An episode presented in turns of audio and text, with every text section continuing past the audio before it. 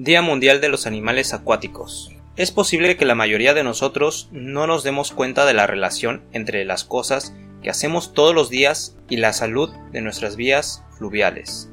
Sin embargo, se están produciendo cambios importantes a nuestro alrededor debido a las cosas que hacemos. Por ejemplo, solo en las últimas dos décadas los investigadores y científicos se han dado cuenta del impacto total que la quema de combustibles fósiles ha tenido en los océanos. Ahora es una carrera para educar a la gente y encontrar una manera de detener el daño. ¿Cómo afecta la quema de combustibles fósiles al océano? Desde los albores de la revolución industrial hemos utilizado carbón, petróleo y gas para alimentar nuestras vidas, disponibles en todo el mundo. Los utilizamos para el transporte, la producción de energía y la fabricación. Sin embargo, lo que no nos dimos cuenta en ese momento fue cuáles serían las implicaciones de quemar estos combustibles, un gas incoloro conocido como dióxido de carbono. En pequeñas cantidades, los árboles y otras plantas filtran el dióxido de carbono del aire, bloquean el carbono en sus hojas y nos devuelven el oxígeno limpio. Sin embargo, producimos más de 2 millones de toneladas de dióxido de carbono por día a escala mundial. Así que, ¿a dónde va? Durante muchos años, los científicos creyeron que permanecía en el aire provocando el calentamiento global, y gran parte lo hace. Sin embargo, un gran porcentaje de los gases producidos se disuelven en los océanos. Este dióxido de carbono disuelto reduce el pH del agua del océano, haciéndola más ácida. No fue hasta el 2003 que este fenómeno se describió como acidificación de los océanos. ¿Qué efecto tiene pH en la vida acuática? El agua ácida del océano no es saludable para ningún animal. Algunas especies se han adaptado a ambientes más ácidos, como los que rodean los respiradores térmicos submarinos o los volcanes. Sin embargo, la adaptación a menudo requiere que los animales desperdicien su tiempo y recursos en superar su entorno en lugar de crecer y reproducirse. Muchos animales acuáticos dependen de un proceso conocido como calcificación para construir estructuras de soporte vital como conchas de carbonato de calcio.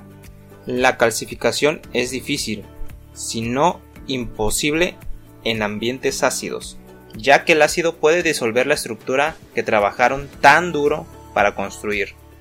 Las almejas, moluscos, ostras, erizos de mar y vieiras dependen de la calcificación, incluso los organismos microscópicos en la parte inferior de la cadena alimenticia, es decir, el fitoplancton y el zooplancton. Dependen de la calcificación para su estructura. Sin estas fuentes de alimentación, los animales que se encuentran más arriba en la cadena alimentaria tendrían dificultades para sobrevivir. Los arrecifes de coral son un excelente ejemplo de una estructura calcificada que está en peligro por este cambio de pH. Los pólipos de coral que forman los arrecifes los construyen a partir de carbonato de calcio. Los construyen lentamente, una capa a la vez. A medida que los océanos se vuelven más ácidos, la construcción de una estructura de arrecife robusta y gruesa se vuelve más desafiante. Los arrecifes se han vuelto cada vez más frágiles, dejándolos vulnerables a las tormentas, los peces y a la actividad humana. Si los arrecifes de coral se rompen, pueden tener un impacto profundo en la Tierra. Los arrecifes protegen las costas de los huracanes y la erosión de las olas.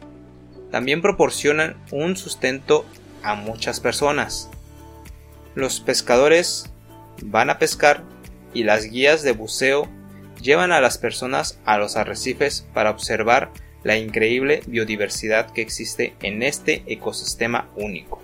La destrucción de los arrecifes podría ser más costosa de lo que pensamos. ¿Y qué podemos hacer para mejorar el medio ambiente oceánico? Desafortunadamente no existe una solución rápida para el problema. Tomará tiempo para que el océano vuelva a su pH natural.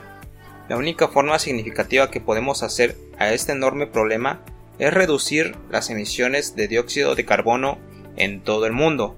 Estados Unidos y China son las dos principales naciones productoras de carbono del mundo. Si queremos que se disuelva menos dióxido de carbono en el océano, debemos poner menos dióxido de carbono en el aire. Si bien los neumáticos no envían carbono directamente a la atmósfera, la forma en que manejamos los neumáticos viejos puede ser parte de la solución. En 2015, la producción de cemento representó el 8% de las emisiones de dióxido de carbono en los Estados Unidos. Los combustibles fósiles, como el carbón, alimentan la mayoría de los hornos en los que se produce el cemento. Sin embargo, existe una opción más limpia. Se puede utilizar combustible derivado de neumáticos, TDF, en lugar del carbón. Los hornos de cemento pueden quemar TDF, una combinación de caucho triturado de un neumático planta recicladora, con otros combustibles, o incluso quemar neumáticos enteros. El resultado es una fuente de combustible de combustión más limpia que libera menos dióxido de carbono a la atmósfera.